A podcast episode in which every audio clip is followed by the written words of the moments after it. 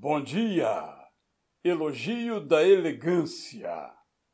Um vírus tem povoado o ar que respiramos.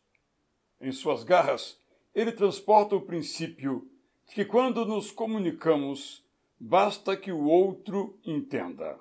Assim, não precisamos buscar a precisão da ideia. Podemos jogá-la do trem em movimento.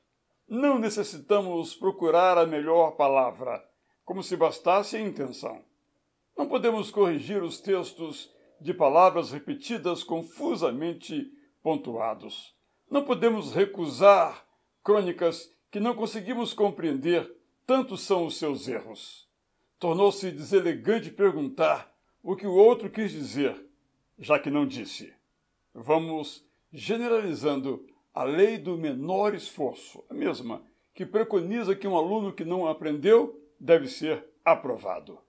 Por isto, elegemos políticos que não leem, somos influenciados por toscos heróis que não pensam, escutamos quem não sabe se expressar, passamos adiante notícias falsas sem conferir, contentamos-nos com grosserias e superficialidades, apreciamos palavrões, proferimos palavras pequenas, vamos empobrecendo nosso vocabulário, vamos diminuindo a vida.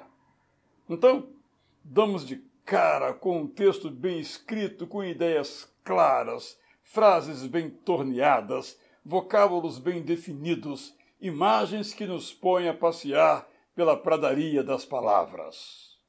Que oásis! Que enlevo! Que encantamento! Que deleite! Comunicação tem que demandar esforço de quem escreve, não de quem lê. Caprichar no que dizemos não é perder tempo, mas ganhá-lo. Falar as melhores palavras, ou escrever com correção e elegância, para sermos ouvidos ou lidos com prazer, é um modo de valorizar quem somos e de amar o próximo. Eu sou Israel Belo de Azevedo, e aqui então, mais uma vez lhe desejo bom dia!